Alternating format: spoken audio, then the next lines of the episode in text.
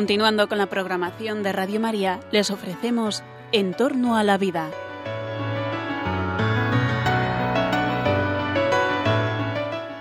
Es un espacio dirigido por José Carlos Avellán y Jesús San Román.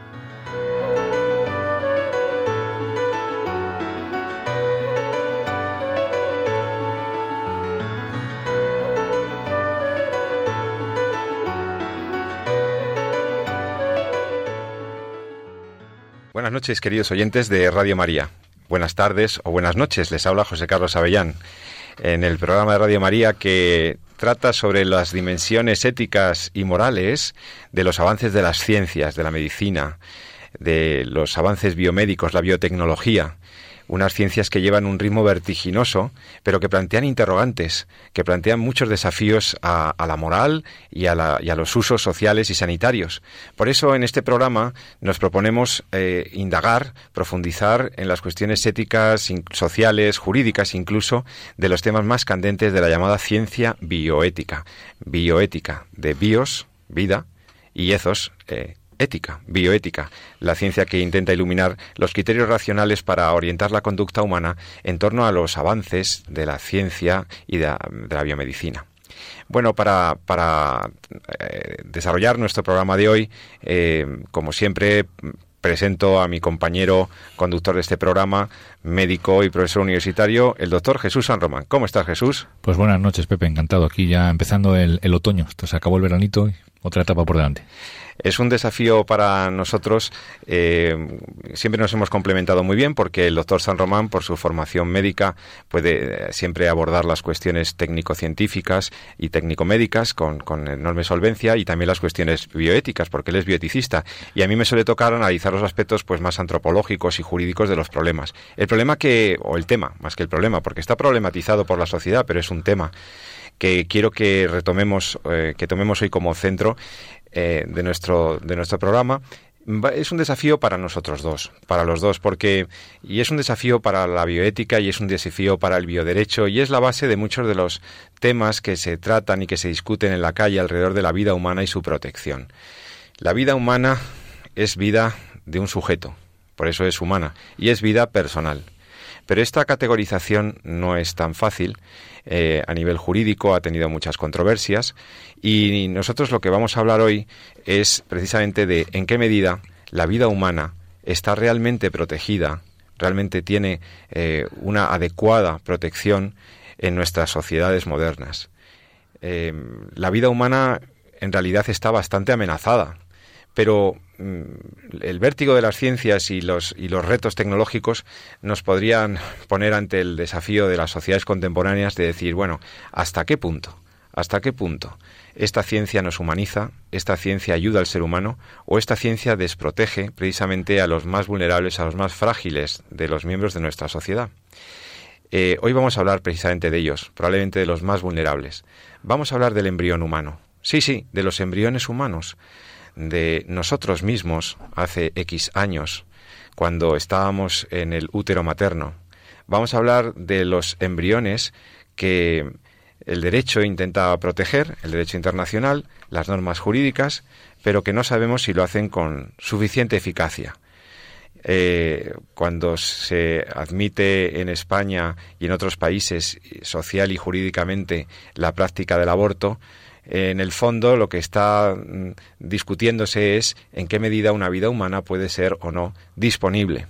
Y esto tensiona todo el ordenamiento jurídico, toda la moral social, toda la moral eh, pública y no solo privada, porque por mucho que algunos se hayan empeñado en decir que el tema del aborto es una cuestión doméstica o es una cuestión que compete a la decisión de la mujer, en realidad a todos nos importan las mujeres, los hijos, eh, los niños, los bebés y los embriones.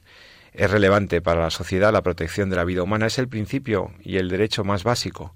Y por lo tanto, lo que vamos a ver aquí hoy es en qué medida lo estamos protegiendo o no de manera eficaz qué pasa con, la, con, los embriones, en qué situación realmente están.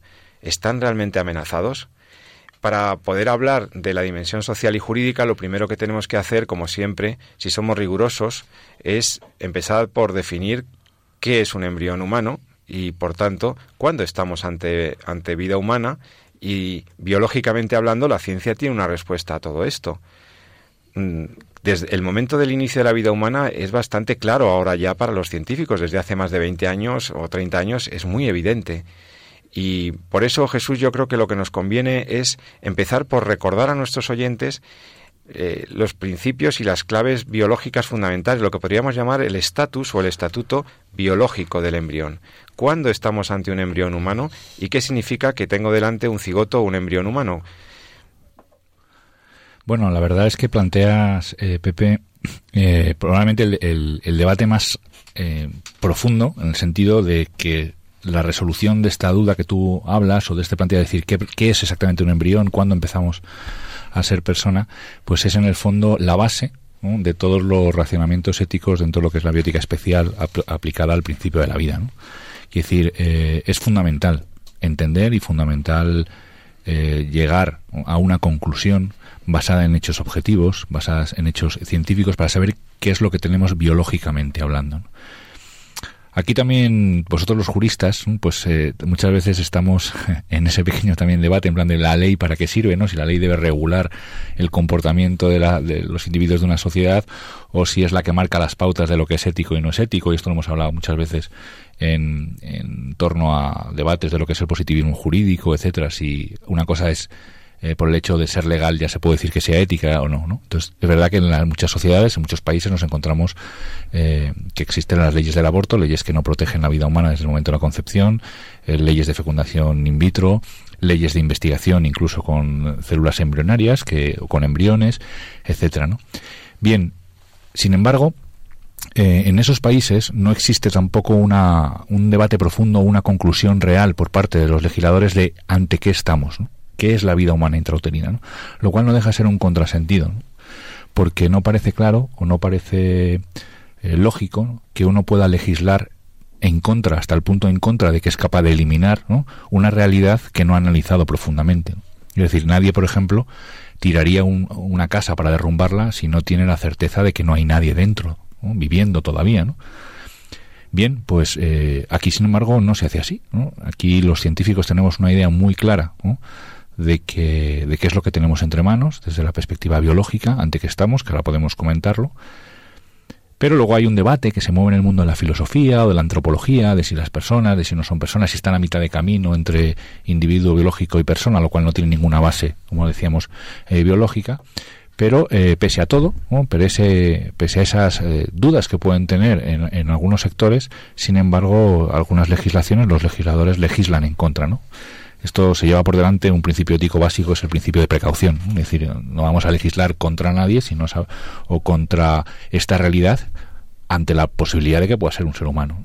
Ya digamos posibilidad, pero ahora vamos a poner encima de la mesa unos hechos que yo creo que además eh, trae esa colación muy bien en el programa de hoy porque recientemente se ha publicado, eh, lo podemos comentar ahora, un, un pequeño estudio en una revista que se llama Development, que se llama Desarrollo, es en, inglés, eh, y que incluso ha sido impulsada por científicos españoles, en los que todavía aporta más luces respecto a qué es lo que pasa en los primeros momentos de nuestra vida. Ya te digo que todos los datos que tenemos ahora, todos eh, los puntos, todos los digamos, bases o puntos de partida a la hora de analizar cuál es la realidad, siempre apuntan y siempre indican que estamos ante un individuo totalmente independiente y que pertenece a la especie humana, ¿no? Y por tanto una persona como no puede ser de otra manera. O sea que el presupuesto básico de cualquier legislación que tenga que ver con, con la vida humana prenatal tiene que ser el respeto a la realidad de lo que tiene delante. Y lo que tiene delante y la ciencia dice de manera inequívoca, ya no hay dudas, señores, no hay ninguna duda al respecto, es que desde que se constituye el cigoto, eh, tras la fusión de los gametos del padre y de la madre, el espermatozoide y el óvulo constituyen una nueva célula que ahora va a explicar Jesús que, tiene una contextura y tiene una constitutividad eh, eh, única, irrepetible y por lo tanto estatuto biológico del embrión sería el estatuto de un nuevo individuo de la especie humana. Insisto, hay que tener, eh, hay que entrar hasta aquí, o sea, hay que mojarse en este aspecto. Esto lo, hablamos mucho con nuestros estudiantes de, del máster de bioética en, la universidad, ¿no? Cuando hay, pues vienen de todos, de todos lados, cada uno pues con sus ideas. Y claro, cuando nos encontramos ante temas como puede ser la fecundación in vitro o las técnicas de reproducción asistida o incluso la experimentación con embriones, la obtención de células madre, el aborto en general, pues efectivamente encima de la mesa van saliendo argumentos em, pros y contras, ¿no? Y pues la chica que se ha quedado embarazada adolescente y que toda su vida se viene encima, o la madre a la cual pues se diagnostica que, que lleva un hijo en su seno pues que tiene alguna patología, alguna enfermedad, la necesidad de curar enfermedades, eh, la necesidad de, de, tratar de ayudar a, a, parejas que se adoran, que se quieren y que quieren tener un hijo. En fin, hay muchas cosas, muchos fines que parecen buenos, ¿no? Pero sin embargo, eh, las técnicas que se estamos usando, las herramientas que estamos usando, pues eh, tienen unos aspectos, unas características, unas consecuencias que son trágicas, que es la eliminación de la vida humana intrauterina, la vida humana en los primeros momentos. Con lo cual es obligatorio, es necesario, antes de tomar partido, pararse y analizar cuál es esa realidad, ante qué estamos. No vale solamente moverse en el campo afectivo, ¿no? Es decir, bueno, pues pobres padres, que no, eso, eso es verdad, ¿no? como médico nos encantaría, ¿no? Poder, y de hecho trabajamos en ello, ¿no? Ayudar a unos padres a tener hijos, ¿no? O esta chica que, que, se ha quedado embarazada o que va a tener un hijo que, o que tiene ya un hijo que, que tiene problemas, etcétera, ¿no? Ahí, esos problemas tenemos que buscar solucionarlos, ¿no? Pero claro, la solución de eliminar eh, a un ser humano en sus primeros momentos no parece una solución clave. Por tanto, es necesario, como ciudadano, no quedarse solamente en la cuestión eh, meramente afectiva, ¿no? De pobres y tal, yo hay que curar la enfermedad, etcétera. Ni siquiera en una solución un poquito así como de tangente, ¿no? En plan de, bueno, yo no lo haría, que es la más común ahora mismo, ¿no? Yo no lo haría, pero si usted quiere o si a usted le parece, pues yo no voy a entrar en su... ¿no? Eso no, no encaja con el análisis de ante qué estamos. ¿no? Y lo que estamos es necesariamente en la obligación moral, en la obligación de formar nuestra conciencia para hacer un análisis riguroso, certero, científico, es decir, con conocimiento de causa, de eh, qué ocurre con la vida humana intrauterina, si estamos ante un amasijo de células o estamos ante una persona, porque esa realidad va a desaparecer después de tomar la respuesta o la acción que nosotros estamos planteando, ¿no? Y por tanto es obligatorio ¿eh? ante, ante la necesidad de establecer un juicio moral saber exactamente cuál es el estatuto biológico de esa realidad. Y hablando de biología, se ha cuestionado esto y se ha justificado por lo mismo el aborto e investigaciones sobre embriones que los destruyen. Se ha justificado desde una concepción em, gradualista de la condición del, del, embrión. Es decir, se ha, se ha, venido diciendo que, claro, el embrión evoluciona, el, embrión va creciendo, luego se convierte, en, eh, pasa a ser, a, ser llamado feto. Y, y, luego ya viene el, el, nacimiento, ¿de acuerdo? Pero en, el, en ese proceso las técnicas de reproducción asistida, por ejemplo, la fecundación in vitro y los, biotecnólogos, han recurrido con, frecuencia a diferenciar dos estatus o dos, dos momentos muy claros en la vida del embrión que les justificarían una serie de actuaciones. Me refiero a la famosa definición del preembrión, el embrión humano que anterior a la implantación, que ha sido generado, un embrión, por ejemplo, que ha sido generado en una clínica de reproducción asistida, que, y que se transfiere al útero de una señora. Es decir, ese embrión que fue creado extracorpóreamente, ¿cuál sería su estatuto? Porque, claro, estos biotecnólogos lo llaman preembrión a ese embrión preimplantacional o preimplantatorios y por lo mismo eh, pretenderían que su estatus es diferente. Ahora yo te pregunto, Jesús, ¿hay alguna diferencia cualitativa, hay alguna diferencia sustancial entre el embrión antes de anidarse en el útero o sea, con menos de 14 días, o el embrión que ya ha culminado su, su anidación o ha sido ya transferido al útero materno con 14, 15 días? ¿Hay ah. algún cambio cualitativo, biológico, que permita decir que estamos ante una realidad diferente? No, cualitativo ninguno, o sea, es un cambio evolutivo hay un, hay un, mayor desarrollo. ¿no? El continuo está presente desde el momento de la, de la concepción. Por eso marcamos ahí el principio de la vida humana. Quiere decir, me podríamos preguntar, ¿existe algún cambio entre un niño y un adolescente?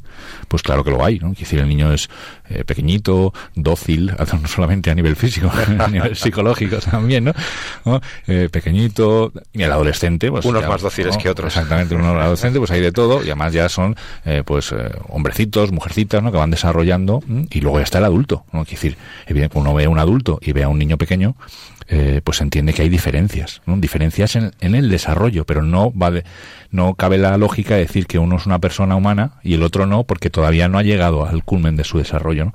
Para que nos hagamos una idea, el sistema nervioso central pues se desarrolla, termina su desarrollo prácticamente o finaliza a los siete años. Ahí que se dijera que es el uso de razón, has alcanzado el uso de razón a los siete años. ¿no? Digamos pues el, todo el, aparato genital, el aparato reproductor, pues alcanza su desarrollo en la pubertad, ¿no? Es decir, nosotros vamos continuando nuestro desarrollo a lo largo de la, a lo largo de nuestra vida, ¿no?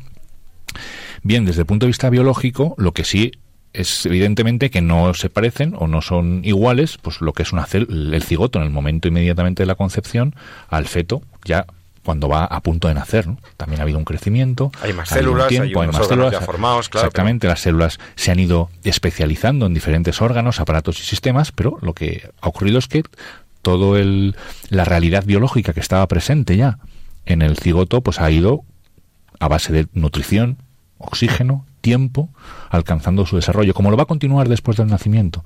Entonces no hay nada cualitativo, igual que no lo hay antes o después del parto, no existe ese... ¿Qué es lo que ocurre con el parto? Pues cambiamos de ambiente y nos adaptamos a un nuevo ambiente, de estar respirando a través de la placenta, ¿no? con el oxígeno que nuestra madre nos da, pues pasamos a un ambiente más autónomo, en el que tenemos que respirar por nosotros mismos, nuestros pulmones tienen que empezar a trabajar, el corazón cambia su, su configuración, se cierran algunos tabiques para permitir que la sangre circule eh, de, corazón al pulmón en lugar de a través de la placenta, etcétera. Cambia un poco la eh, nuestras configuración de algunos de nuestros aparatos y sistemas de cara a adaptarnos a un nuevo ambiente. Nosotros seguimos siendo lo que éramos antes, solo que nos adaptamos. ¿no?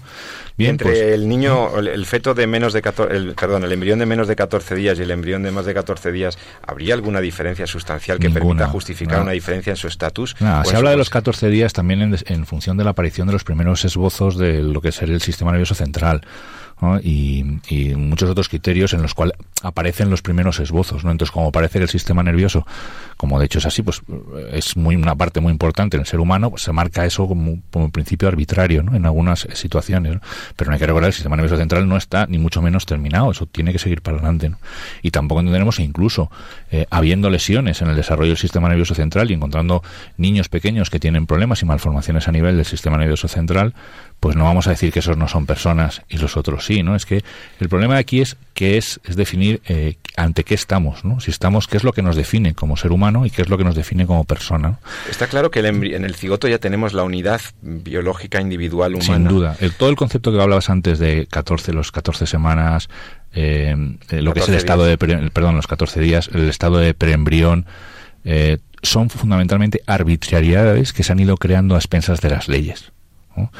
Fijaros que en, Estados Unidos se hablaba que uno no era persona eh, hasta que uno era capaz de subsistir, eh, fuera viable, ¿no? fuera del exactamente fuera del útero. Entonces hablábamos pues de en torno a la eh, que uno era persona a partir de las 27 semanas, hace 25 años, claro. Hoy los medios tecnológicos han cambiado de forma muy significativa, con lo cual el desarrollo de toda la medicina neonatal permite subsistir fuera del útero materno, incluso llegando a las 20 semanas, ¿no? Entonces, ¿qué pasa? Resulta que ahora, gracias a la tecnología hemos ganado siete semanas de ser persona? Pues evidentemente eh, no dependemos de la tecnología para saber si somos personas o no. Entonces había todavía una otra objeción, Jesús, si me lo permite, que una objeción clásica en torno a la vida prenatal y a la unidad, más que a la unidad, a la unicidad, y era el tema de la posible gemelación eh, natural. Eh, se, se, decía que entonces, como puede haber gemelos de manera natural, que puede haber gemelación natural, que entonces no hay individuo de la especie humana, porque como pueden ser dos, pues entonces, antes de los 14 o 15 días, antes de que se, eh, se instale en la pared uterina el, el, y desaparezca la posibilidad de gemelación, pues antes de eso no habría eh, persona porque no habría individuo. Bueno, hay muchos, muchos debates pequeñitos en torno a esta, a esta realidad. El cuestión de, de la gemelación es uno de los argumentos que se esgrime precisamente para este tema. Pero se olvida muchas veces de que el hecho de que, eh, por las características peculiares de la célula a nivel embrionario, que son eh, pluripotenciales y totipotenciales en la fase más inicial, pues el hecho de que eh, pueda surgir un nuevo organismo ¿no? implica que el anterior no sea fuera ya un individuo, claro, único. Entonces ahí eso no, no quita, no quita la, la cuestión es qué es lo que tenemos antes. ¿no? Y desde el no qué es lo, lo que puede ocurrir después, sino la realidad que tenemos ahora, la que estamos viendo, la que existe una vez la concepción, ¿qué, es eso? ¿Qué es lo que tenemos ahí? ¿no? Es clave diferenciarlo porque eh, tendremos que definir lo que es y si no sabemos lo que es, entonces habrá que aplicar el principio de precaución. Claro. Pero en principio tenemos datos suficientes para tener muy claro, al menos biológicamente, qué es lo que tenemos. Y como venimos hablando, biológicamente y por datos objetivos, que podemos pasar a comentar si queréis, lo que tenemos es un individuo de la especie humana. Esas tres letras. Es un individuo biológico de la especie humana. Y que yo sepa, los individuos de la especie humana es lo que definimos como persona humana. No, no entiendo o no conozco ninguna otra persona humana que no sea individuo de la especie humana. Entonces, eh, ¿qué ocurre en el momento de la concepción? Pues un montón de procesos. Si queréis podemos resumirlos o lo comentamos. Sí, todavía se planteó un reto nuevo cuando se podían generar embriones humanos eh, por vía de la clonación o por vía de técnicas eh, de, reproducción extracorpórea. ¿Hasta qué punto, se preguntaban algunos, un ser humano, un embrioncito humano que ha sido generado en una placa vítrea, mm, podía ser o no humano, por una parte, y luego también eh, embriones clónicos, embriones que han sido eh, generados por la vía de la técnica de transferencia de núcleo, de la clonación humana. Eh, si algún día se, se, prueba, que ya se está diciendo, que se, que se podrían generar embriones humanos por transferencia nuclear, o sea, por clonación, en tal caso, ese nuevo ser humano, como no viene de una fecundación, entonces ya no sería mm, digno de respeto, sería otra cosa. Y entonces, cuando, crece, la luz, va al colegio, ¿qué hacemos con él? Tampoco es un ser humano. Claro, yo lo que te quería preguntar es eso. ¿El embrión clónico es distinto del embrión fruto de una fecundación? En absoluto. Se diferencia en la forma en la que ha sido constituido, como uno se ha constituido por fecundación. Igual que, eh, que tenemos ahora mismo, y nadie duda de que un hijo concebido mediante eh, pues un acto sexual entre marido y mujer en, en, un acto de amor y de entrega de por vida pues es eh, más o menos ser humano que un niño que ha sido traído al, mundo en una placa de ensayo en una probeta o en, una placa Petri mediante fecundación in vitro ¿no? para mí los dos son iguales exactamente, nadie duda estamos ante dos seres humanos que han sido constituidos de forma distinta ¿no? uno en un ambiente que entendemos que es el más digno y el, y el lógicamente el único que asume o que mantiene la dignidad para traer a, esta existencia a alguien de la dignidad tan alta como la tiene el ser humano, mientras que el otro pues está siendo cosificado por pero a la, práctica estamos ante dos personas que han sido constituidas de forma diferente. Eh, a esos dos sistemas diferentes podemos añadirle 200 más en función del desarrollo de la técnica.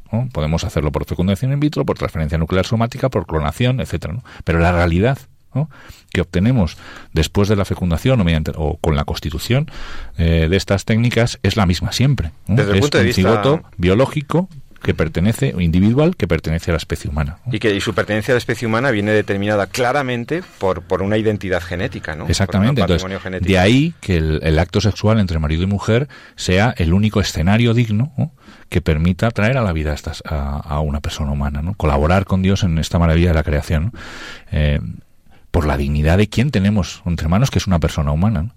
Pero eh, lo que estamos discutiendo aquí, lo que estamos diciendo que no es éticamente admisible, son los diferentes métodos que podemos. Pero desde luego, una vez que si en un laboratorio fecundo un óvulo con un espermatozoide y obtengo un embrión y luego lo transfiero al útero de una mujer y da luz, que es lo que es la técnica de fecundación in vitro, lo que tengo en el nido del hospital y posteriormente en la guardería y posteriormente en infantil, primaria y universidad es una persona humana, tan humana como si la ha concebido eh, mediante un acto sexual en, un entorno de amor, cariño, etcétera. Sí, yo creo que aquí lo que pasa es que juegan con, con el lenguaje, llamando a, a los embriones que no son fruto de fecundación lo llaman de otras maneras o usan la palabra embrión mm, con intereses. Eso es lo que te decía, son eh, argumentaciones arbitrarias y mm. que muchas veces nacen de la necesidad de clasificar y de organizar nuevas realidades que van surgiendo como consecuencia de las tecnologías y las leyes y que yo quiero regular de forma distinta. Si a todo lo llamáramos persona humana, la legislación estaría muy clara. Sí, luego haré algún comentario sobre la legislación, sobre cómo está en el Código Civil, porque también hay gente que dice, ya, pero el Código Civil no le considera persona hasta que no nace, etcétera, etcétera. Bueno, ahora haré algunas consideraciones o algunas aclaraciones si hay lugar. Pero antes de eso, para eh, terminar con este apartado del Estatuto Biológico, decías que tenías una noticia interesante sobre que, habla de la individualidad de ese embrión y de su proceso de autoorganogénesis. Sí, esto lo hemos comentado eh, cuando hablábamos de las células madres, que es, es muy bonito también ver cómo la ciencia te va dando datos, ¿no?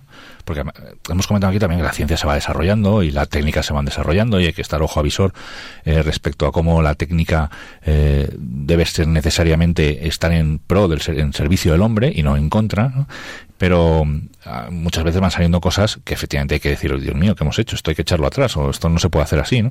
Pero otras veces van saliendo cosas que son muy bonitas, muy significativas, de sobre todo de este eh, afán de conocerla, que tiene el hombre de conocer la realidad, ¿no? Y conocer la, que es la ciencia, al fin y al cabo, ¿no? ¿Y cuál ha sido ese Entonces, eh, se ha publicado hace recientemente, decíamos incluso impulsados por científicos españoles, eh, pues precisamente cómo al principio se creía que desde el momento de la concepción, bueno, se sabía ya que había una nueva realidad, ¿no? Ha habido mucho tiempo que si era un amasijo de células, hoy se sabe que no es así, ya nadie lo dice, es un, tiene su código genético individual, sus secuencias específicas, secuencias ALU, que llamamos, son específicas de la especie humana, de hecho incluso... Secuencias ALU.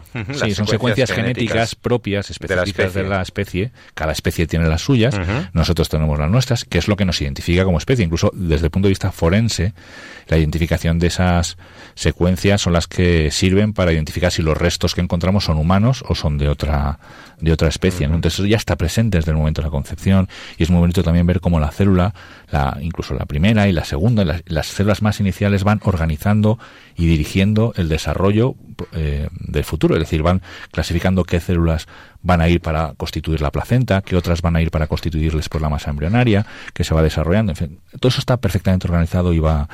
Y eso se conoce muy bien como el propio cigoto que es el resultante de la concepción, es decir, nosotros mismos ya solo necesitamos tiempo, oxígeno y nutrición, ¿no? Para poder poner en y un ambiente adecuado, ¿no? Para poder eh, poner en marcha ese, ese desarrollo que llevamos ya dentro y que vamos dirigiendo desde nosotros mismos. ¿Qué es lo que se ha ido viendo desde hace relativamente poco y que últimamente se, ya digo, este artículo pues ha contrastado de forma muy bonita? Y es que existe un diálogo cada vez más claro entre la madre y el hijo eh, o la el, y el los momentos, y el embrión, esos primeros momentos de desarrollo. O sea, siendo tan pequeñito y siendo un, un, conjunto celular relativamente pequeño, ese cigoto ya tiene relaciones, digamos, de alteridad, lo cual lo hace todavía con la madre. mucho más humano, porque uh, podía parecer que, bueno, estaba la madre por un lado, ajena a todo, y por otro lado el, el eh, el, niño, el cigoto, pues empezando su desarrollo de más o menos de forma independiente, lo cual ya es mucho, ¿no? Porque pues echa por tierra todos esos conceptos que dicen algunas organizaciones feministas de yo hago con mi cuerpo lo que me da la gana. Pues, pues es, que no, es que es un tercero, es que el cigoto no es su cuerpo, es una realidad individual, ¿no? Pero es que todavía hay más, no solamente eso, sino que es que hay una relación ya materno-filial, ¿no? Entre eh, no de en esos primeros días. Sí, no de creación, sino de de colaboración, de cooperación. Entonces la madre bioquímicamente y lo que llamamos epigenéticamente, es decir, bioquímicamente va ayudando al hijo ya a que se vaya implantando, a que se vaya dirigiendo hacia la zona más adecuada, prepara, no, solamente, el endometrio no está ahí solamente al sino que la propia madre, eh, una vez que detecta en, la fecundación, prepara la zona en la cual, la zona endometrial, la zona de la matriz en las cuales el, el embrión se va a implantar. Fíjate qué bonito también eh, bloquea incluso eh, su sistema inmunológico para que no lo rechace. Lo cual es muy importante, que si nuestro sistema inmunológico está pensado para mm, rechazar todo lo que no sea nuestro. De ahí que haya que utilizar medicamentos potentes, inmunosupresores, para el caso de los trasplantes, ¿no? Nos, colocan, nos colocan un riñón que no es nuestro, un corazón que no es nuestro. Todo lo externo, el organismo tiende a rechazarlo con su lo rechaza inmune. mediante tiene unos eh, unas proteínas o unas digamos marcadores que lo identifican como propio o como extraño. Y entonces, eh, según reconoce o, eh, rechaza, o estudia esos marcadores, pues puede o asumirlo o rechazarlo. De ahí que en los trasplantes, pues el tema del rechazo es una cosa que haya, ha habido que trabajar durante mucho tiempo con determinados fármacos, etcétera. Y esto lo hacen nuestras defensas, lo hace el sistema inmunológico. Bueno, pues el sistema inmunológico de la madre, obviamente, se activa al detectar que el cigoto está ahí, porque el cigoto es algo extraño, es una realidad individual biológica diferente. Claro. Y es la propia madre la que eh, en ese diálogo con el embrión es capaz de modular y bloquear que su sistema inmunológico lo rechace, sino que lo acoge. Lo acoge, pero no lo acoge porque lo considere o por un mecanismo en el que lo considera algo suyo igual. No, sencillamente lo tolera. Bloquea la acción del sistema inmunológico mediante unos mecanismos conocidos, bloquea ahí y se evita el rechazo y le ayuda a implantarse. Y, y, y, lo que se ha publicado es que precisamente incluso eh, existe una relación que va más allá de la genética en la que cual pueden ayudar o colaborar a que se expresen determinados genes dentro del propio embrión. Con lo cual, eh, ya no solamente pensamos o ya no solamente se abre la, la, realidad al hecho de que la madre ayuda a la implantación, sino que la propia madre puede ayudar a modular cómo el hijo va desarrollando su expresión genética. Lo cual tiene muchísima importancia, si me apuras también, y lo comentaban así, para el tema de las maternidades subrogadas. Eso de que se piensa que soy un vientre alquiler solamente y que simplemente soy un depósito Sí, las madres de alquiler que se dice, bueno, es que se utiliza el cuerpo de la mujer para recibir el, eh, el embrión de otros señores que no los pueden gestar y se decía que ahí había una, una clara... Y que meramente soy un, receptáculo, ¿no? no, señor, no, va mucho más allá. Es que yo como madre estoy ayudando a desarrollarse a mi hijo en una línea que en la moda, si la madre, por ejemplo, pues eh, fuma o lo que sea, pues eso puede modular determinadas enfermedades en el futuro, pero también puede proteger otras. Eh, en fin, ahí es muy importante el yo como madre, cómo soy estoy ayudando a desarrollar a mi hijo. Interesante prueba de la individualidad, la autonomía del embrión y de que es capaz de dialogar desde sus primeros días con la madre para conseguir el mejor acomodo en su desarrollo, en su desarrollo prenatal. Jesús, conclusión del estatuto biológico. Pues es muy sencilla, ya lo hemos dicho muchas veces. Es ¿Quién es el uno, embrión? Uno de nosotros. Uno de nosotros, one of us, ¿verdad? ¿Os acordáis de aquella campaña del Parlamento? Sí, sí. Y entonces es uno de nosotros con un código genético, con unas secuencias ALU propias de nuestra especie, desde el minuto uno. O sea, tenemos... Desde el segundo, desde el segundo uno. cuando se completa la singamia, tenemos un individuo de la especie humana completamente novedoso, una realidad humana y personal. Bueno, pues eh, ahora lo que querríamos hacer es ver esto que tenemos tan claro desde la ciencia, cómo se está protegiendo. ¿Realmente esto se considera así en el derecho? Voy a, vamos a dar un pequeño apunte sobre cómo está esto regulado en las leyes españolas, porque claro, ha cambiado, ha cambiado mucho por el tema de eso. Lo haremos eh, a la vuelta de una pequeña pausa. En unos minutos estamos con todos vosotros en Entorno a la Vida.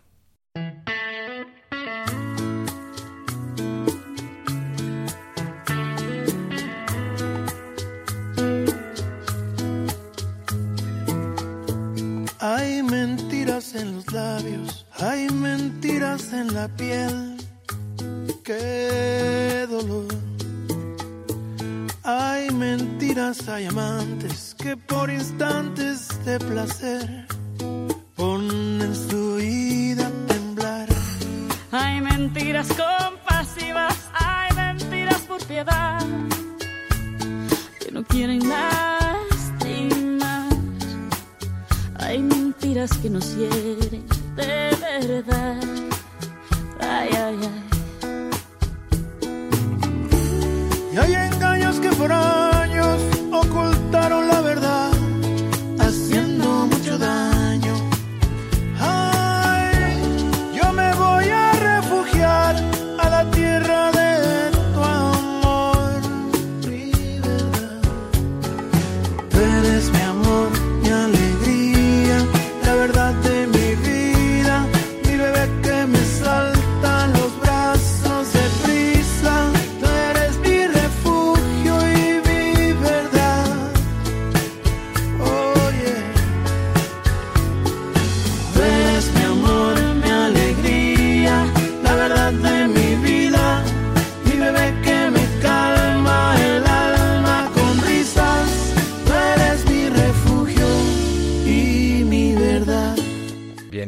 con todos vosotros de vuelta en Entorno a la Vida. En nuestro programa intentamos analizar los temas, profundizar en ellos, pero también tener los testimonios de personas que están trabajando día a día por promover valores positivos de defensa de la vida. Tiene particular relevancia en nuestro país la acción coordinada, eh, múltiple, eh, de, la, de la Federación de Asociaciones Pro Vida los Provida, en todas sus dimensiones asociativas y federación de asociaciones Provida, pues eh, bueno, hacen una labor encomiable en la defensa de la vida. Tenemos la suerte de tener hoy con nosotros en el teléfono a la presidenta de la Federación de Asociaciones Provida, Alicia Latorre Cañizares, que es profesora y que es una, una persona de, de, gran formación que además lidera este, este tema de la, de la lucha pro vida, de la defensa de la vida humana desde la concepción hasta la muerte natural. Y Alicia, hoy le hemos pedido que nos atienda porque hemos sabido de la organización de un congreso un congreso precisamente sobre la defensa de la vida, cuestiones bioéticas, etcétera. Buenas noches, buenas tardes, noches, Alicia, ¿cómo estás? Hola, ¿qué tal? Buenas noches, Pepe. ¿Qué tal? Ante todo, muchas gracias por atender la llamada de Radio María. Tenemos, un privilegio para mí. Tenemos mucho interés en que nos cuentes qué, en qué consiste este Congreso eh, Nacional de, de Provida de, las, de la Federación que lleva por título... Mmm, la vida es una carrera La de vida fondo. es una carrera de fondo. Sí. Y que presentas eh, cuándo es, dónde es. Danos los datos fundamentales de esta, de esta convocatoria. Sí, muy bien. Pues mira, es una, un congreso nacional, el 20 en concreto, de los que organiza la Federación Española de Asociaciones Provida, que, como sabrán nuestros oyentes, y si no se lo decimos ahora, pues llevan trabajando más de 30 años en España en defensa de la vida humana. Entonces, eh, el objetivo es doble. Por una parte, eh, dar a conocer Provida en toda su dimensión. Son asociaciones, algunas pequeñitas, otras mayores, muy olvidadas, porque en publicidad pues se oye poquito. Y ha sido, va a ser, pues, dar a conocer estas asociaciones a toda España, animar a colaborar con ellas, fortalecer a sus voluntarios y, en fin, pues eso, eh, poner sobre la mesa que Provida sigue trabajando en, en todas las circunstancias, en cualquier coyuntura política y social. Ese es un objetivo. Pero otro muy importante y está abierto, por supuesto, a toda la sociedad española. El segundo objetivo es eh, el poner sobre la mesa el, ante la sociedad española la cultura de la vida. Eh, estamos en un momento que políticamente pues podemos esperar muy poquito eh, en cuanto al cambio de la ley, al menos de manera inmediata, pero nuestras asociaciones no se deben a un momento determinado político, sino que siempre tratan de eh, sembrar la cultura de la vida. Solamente atender a esas mujeres embarazadas que tienen un embarazo complicado, miles de dificultades, o las que ya han abortado y ayudamos a curar esas heridas cuando se puede, sino que también pensamos que el sembrar la cultura de la vida es poner la verdad sobre la mesa, poner el bien sobre la mesa y que eso lleva consigo pues un cambio cultural profundo y un cambio del corazón de las personas. Nos parece además que eh, hay mucho desconocimiento y que además la cultura de la muerte tiene muchas veces son más sagaces y además más medios. ¿Podríamos ofrecer nosotros? Pues esos temas desconocidos, unos más que otros, eh, polémicos en algún caso, pues también por desconocimiento, y saber que no tenemos ningún tipo de complejo, que eh, queremos defender la verdad y el bien. Entonces hemos traído a personas extraordinarias. Como no, no sé si quieres que los Ahora vamos a comentar un poquito el programa, sí. Lo que me, me importaba era, pues, eso, que eh, llamar la atención de que efectivamente hay mucha gente en nuestro país comprometida con esta noble causa de la defensa de la vida humana, con retos nuevos. Tú decías, claro, no parece que vaya a cambiar la legislación de manera inmediata. Nosotros tenemos que seguir ahí desde la sociedad civil, eh, desde nuestros, eh, desde todos nuestros medios que tengamos a nuestro alcance, para defender algo que consideramos de, prioridad, de justicia, de, de, de, elemental humanidad, que es defender la vida en todas sus circunstancias. ¿En cuál es la situación ahora? ¿Cómo lo veis vosotros desde, desde la vanguardia? de la defensa de la vida que encarnáis las asociaciones pro vida. ¿Cuál es nuestra situación?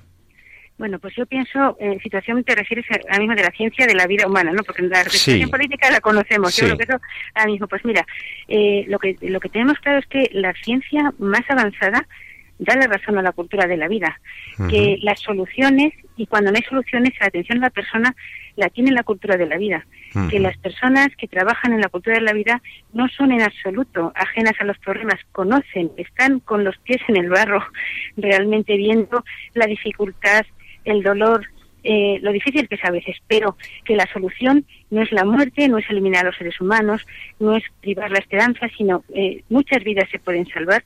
Las que no se pueden salvar físicamente, porque parece que, lo, eh, que evitar la muerte o el sufrimiento es lo único cuando no se puede, pues se puede acompañar a la persona, se pueden ver cantidad de valores. Estamos viendo que la investigación más vanguardista es la que respeta al ser humano, en la que está viendo avances en las células madre que no destruyen embriones. Estamos viendo que es posible llevar a cabo embarazos complicados con una atención extraordinaria tanto la madre como al hijo. Y es importante saber que esos especialistas existen, que hay muchas cosas que se pueden hacer y que en todos los casos eh, importa la persona. Perdón un momento, Alicia, te- ahora tenemos un poquito peor la recepción del teléfono, pero aprovecho para preguntarte, y entonces, ¿cuáles son los caminos para la defensa de la vida? Desde luego, la difusión de la ciencia, nosotros modestamente en nuestro programa y también en nuestra cátedra universitaria en, en la universidad, pues también, desde donde podemos, intentamos eh, dar, divulgar lo que la ciencia nos va revelando sobre la vida humana y, y su valor, pero, pero habría, y vosotros desde vuestra actuación, ¿no? Con este tipo de actividades, congresos, conferencias, actividades de divulgación, de difusión, pero hay una cosa que me parece fundamental. No sé si estás de acuerdo en que hay que también trabajar en el tema de la educación, en el mundo educativo. Tú que eres profesora, ¿cómo lo ves? Completamente. Es que eh, yo creo que es, es fundamental porque la educación y la formación es lo que cambia el corazón. Una de las charlas tiene como título La clave está en el corazón. Eh, y realmente, pues es así. Mm, La ignorancia y la mentira son el cebo perfecto pues para manipular la sociedad. Entonces, la educación en, las- en, eh, en todos sus sentidos, una educación integral que defiende la verdad y, y- y una ciencia y unos conocimientos rigurosos y, y buenos, ¿no? Y profundos, pero que al mismo tiempo ve el bien de la persona y trata de mejorarla. Esa es la clave. Y además, ese, es en en ese sentido, llevamos las de ganar. Por eso queremos que este congreso también pues aporte su pequeño granito de arena y queremos darle una difusión inmensa para que se pueda seguir tanto físicamente como por streaming, por internet, después colgarlo en YouTube, todo lo que podamos. De verdad que eh, cuando la gente se enfrenta y se acerca a la cultura de la vida, es que te quedas mm, pasmada, ¿eh? de verdad, decir, pero es que qué bonito, qué sencillo, qué congruente es todo esto. Entonces la educación desde luego que es fundamental y en ese sentido pues vuestro programa yo os doy la enhorabuena porque creo que contribuye pues a, a sentar esas bases. Eh, Alicia, Congreso eh, de la Federación de Asociaciones Provida, días 16 y 17 de octubre. Empezáis el viernes 16 por la tarde y, y luego estáis eh, todo el sábado con unos ponentes extraordinarios. Estoy viendo a través de vuestra página web eh, informativa de provida.es, estoy viendo el programa, es fabuloso. Tenéis un, un plantel de, de profesores, de, de conferencistas, de conferenciantes estupendos. Cuéntanos un poco los, los hitos más importantes de este programa. Sí, pues mm, tratamos un poco de, de tocar todos los campos. Tenemos un par de psiquiatras, nos parece importantísimo eh, ese, ese equilibrio y ese conocimiento de, de la mente, de las motivaciones del corazón y nosotros que estamos con tanta problemática de fondo y la nuestra personal, de ahí el lema, ¿no? La vida es una carrera de fondo para cada uno de nosotros y hay que tratar de llegar, dosificar fuerzas, todo eso. Tenemos psiquiatras. Tenemos en concreto al doctor... Eh, eh, Hombre, Enrique Rojas. a Enrique Rojas y al, doctor, y, al, y al doctor Sarrais. Ujú. Eh, tenemos médicos, venidos algunos de Italia, como el doctor Noya o el doctor Giuseppe Grande, que van a hablar de cirugía fetal y también pues de, de esos niños que están, eh, bueno, de eso, es andrólogo el segundo de ellos, para ver el- los casos de esterilidad, siempre sin recurrir a la fecundación in vitro. Que realmente pues eso destruye vidas humanas. Tenemos a Mónica López Barahona que nos va a hablar de esas Hombre, cuestiones. la madre de este programa. Bueno, pues imagínate si es completamente de fiar el Congreso y, y qué suerte tenemos de que esa gente tan buena y tan comprometida esté con nosotros. Nicolás Jouve, veo también. Nicolás Jouve de la Barrera, vamos a tener también el tema de la ecología, de cómo una auténtica ecología es la que realmente defiende en primer lugar y sin ser incompatible con el resto de la naturaleza, pues al ser humano. Vamos a tener eh, a Jesús Poveda y a, y a Pablo Martínez de Anguita también. Hombre, Pablo a- Martínez de Anguita estuvo en este programa. Hace justo dos, dos ediciones ha estado en nuestro programa el doctor Martínez de Anguita, profesor de la universidad, también como nosotros y, y amigo, hablando de, de la... Estuvo hablando de, de las razones para conservar la naturaleza y defender la vida humana. Qué bueno. Muy bien, vamos a tener a Ángela Pues, Parisi, que nos va a hablar de la de la ideología de género, aunque todo lo vamos a enfocar en plan muy positivo, conocer las armas, digamos, del enemigo, pero nosotros nos vamos a quedar ahí, vamos a ir a poner la verdad y a ver de qué manera tiramos hacia adelante, ¿no? Van a estar representantes de la de las asociaciones Provida con proyectos muy concretos que están llevando adelante, los proyectos europeos que tenemos, en concreto la Federación de Bonofaz, estará Ana del Pino, estará eh, Pablo Sigris. el Perdona, perdona Alicia, otra vez se te oye fatal. No sé si es que se ha movido o se, se pierde la señal. Sí, pues estaba al lado de unos niños y me ha apartado un poquillo para que no se oyera tanto. pues no, no, no te muevas porque entonces... No me muevo, perdona. Bueno, pero este programa maravilloso que tenéis con tantos temas sobre la maternidad, sobre el- con, con una sorpresa musical que tenéis ahí preciosa, con, con, eh, médicos, eh, humanistas, ecólogos, eh, psiquiatras, con este programa tan estupendo que la gente puede consultarlo y probablemente solicitar su inscripción en algún lugar. Eh, podremos hacerlo. Eh, ¿Cómo se puede uno apuntar a este congreso que será? No hemos dicho el sitio, es en Madrid, Sí, en, es en en la misma ciudad de Madrid, ¿verdad? Sí, en el ESNE, en el salón del ESNE, que es la Escuela Superior de Innovación y Diseño, está en la calle Alfonso XIII. Alfonso Eh, 13, calle Alfonso 13 de Madrid, número número no me acuerdo 97, ahora mismo. 97 estoy viendo, vale. 97, Muy bien. Está relativamente cerca de la Castellana y, bueno, procuraremos además toda la atención para un buen transporte y demás. Y para inscribirse pueden entrar en la página web vuestra, la ¿no? página web www.provida.es, ahí ponen donde pone congreso, ahí se pueden inscribir también para el streaming y Muy bien. pues, una cuota y una cuota especial para estudiantes, también quien quiera puede colaborar con su publicidad o pagando una beca.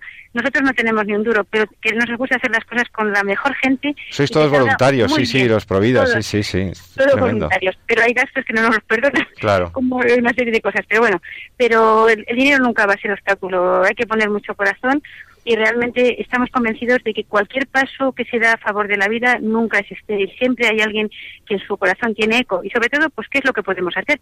Y queremos que todo el que vaya al Congreso diga, realmente ha merecido la pena, realmente esto es lo bueno y necesitamos no perder nunca la esperanza, animarnos y ni perder tampoco las oportunidades. Si ahora hay una oportunidad de un buen Congreso, yo creo que Hay que hacer por ir, claro que sí. por ir, claro que sí, no Tenemos que formarnos, tenemos que escuchar a los mejores profesores para formarnos en estos temas. Que luego los hijos nos preguntan o nos preguntan los alumnos o sale una discusión en, en el, con los amigos en el fin de semana y nos falta formación. Y te puedes apuntar a este super congreso. La vida es una carrera de fondo, vigésimo Congreso Nacional Provida en Madrid, 16 y 17 de octubre. Viernes y sábado, 16 y 17 de octubre en Madrid. Te puedes apuntar. Y muchas gracias, Alicia Latorre, presi- presidenta de la Federación de Asociaciones Provida de España. Muchas gracias por vuestra labor y por informarnos y organizar este congreso tan bueno. Muchas gracias. Muchísimas gracias a vosotros, a, y a Radio María y a todos los oyentes. Y un abrazo muy fuerte. Gracias, hasta pronto, hasta muy pronto. Gracias. Adiós. Y después de esta interesante entrevista con el anuncio de este Congreso Nacional de la Federación de Asociaciones Provida, vamos a terminar nuestro programa con unas, con unas últimas reflexiones acerca de este tema del Estatuto del Embrión que estábamos tratando. Hemos visto el Estatuto Biológico, Jesús. Hemos visto que un embrión humano es persona. Hemos visto que lo es según un continuum biológico que no entiende de saltos cualitativos. Eh, somos el mismo desde que éramos un cigoto hasta que nacemos y luego Sí. después. Pero antes de que siga, es que eh, no hago nada más que darle vueltas a esto que nos ha contado Alicia eh, y sobre todo al al al eslogan o al título del congreso, ¿no? La vida es una carrera de fondo.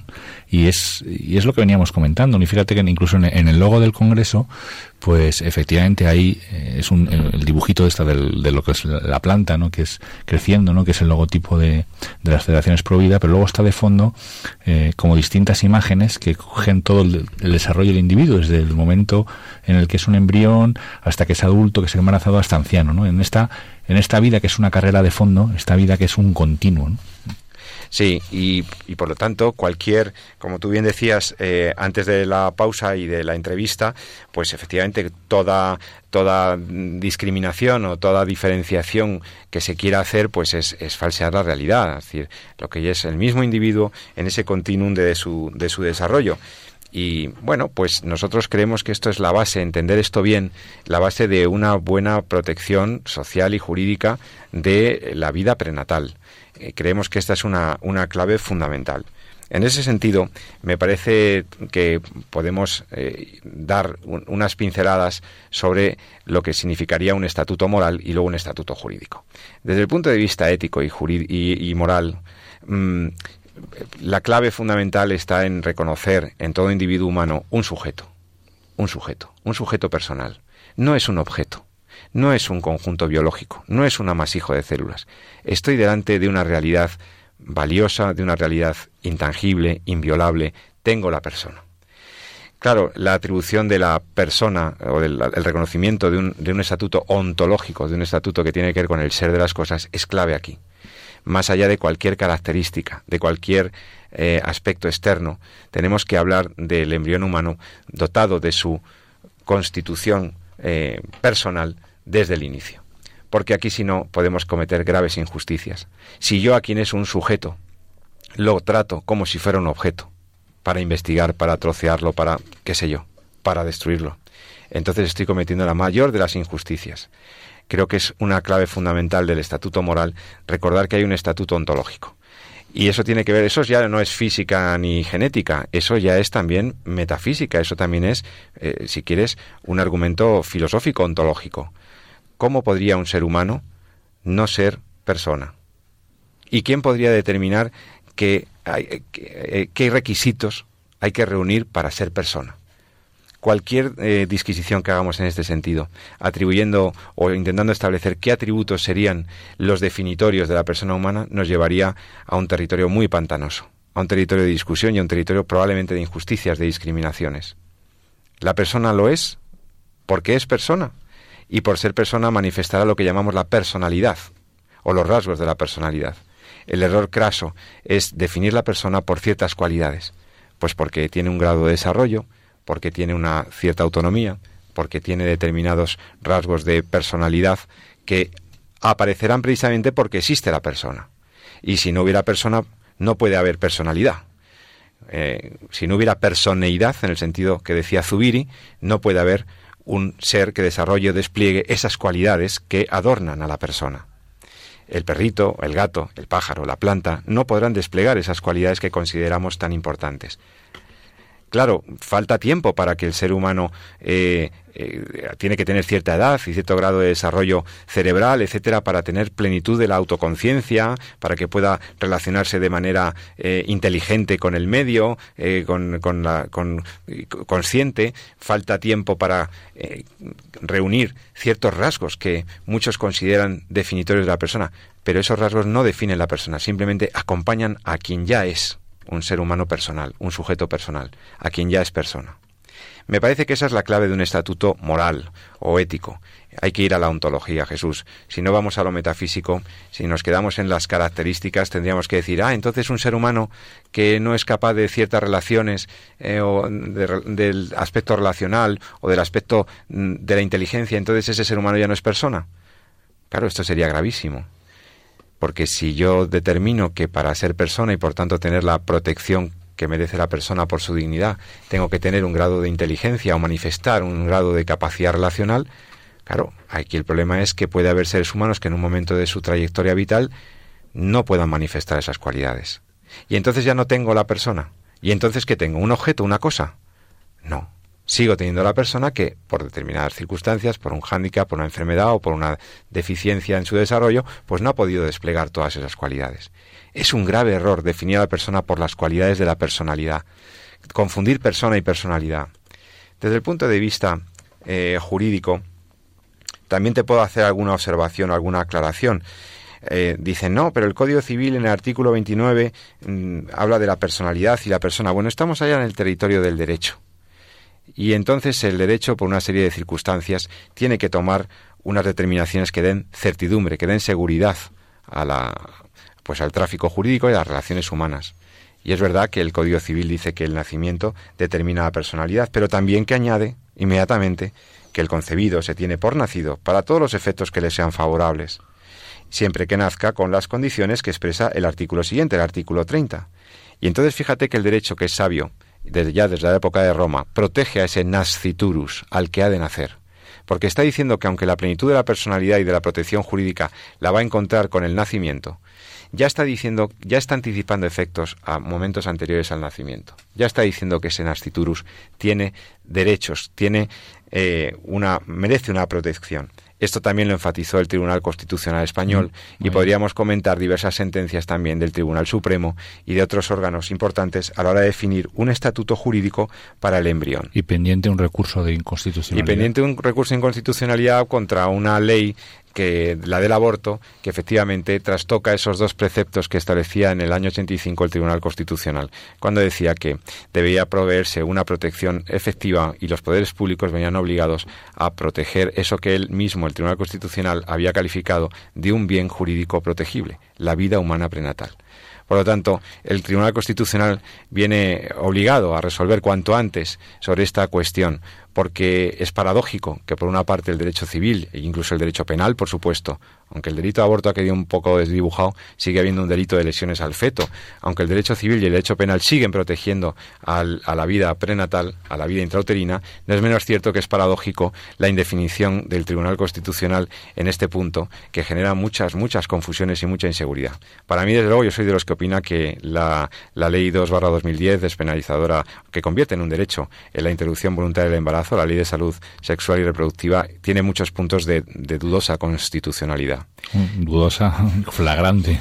Por lo tanto, sí, tenemos que decir, bueno, los embriones humanos ahora están menos protegidos que algunas especies animales, es verdad. Eh, Porque han quedado a disposición, algunas especies protegidas de animales tienen una protección mayor, incluso penal, ¿eh?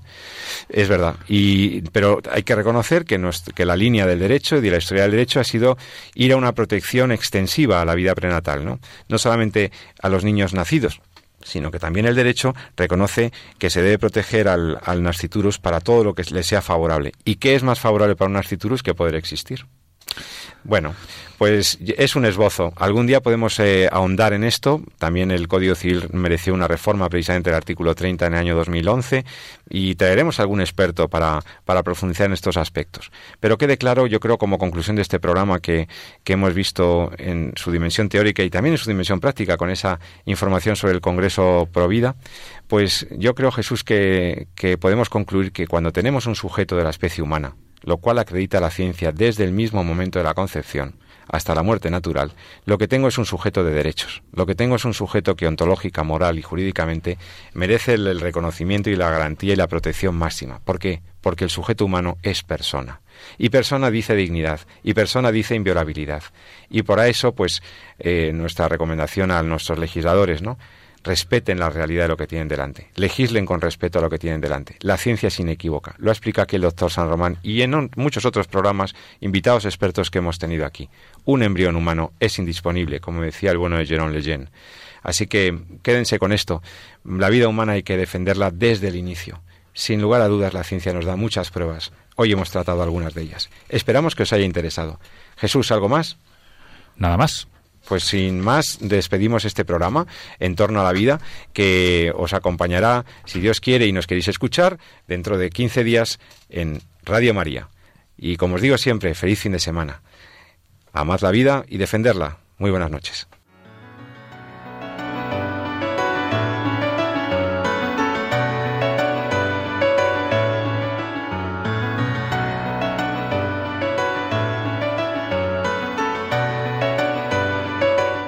Han escuchado En torno a la vida con José Carlos Avellán y Jesús San Román.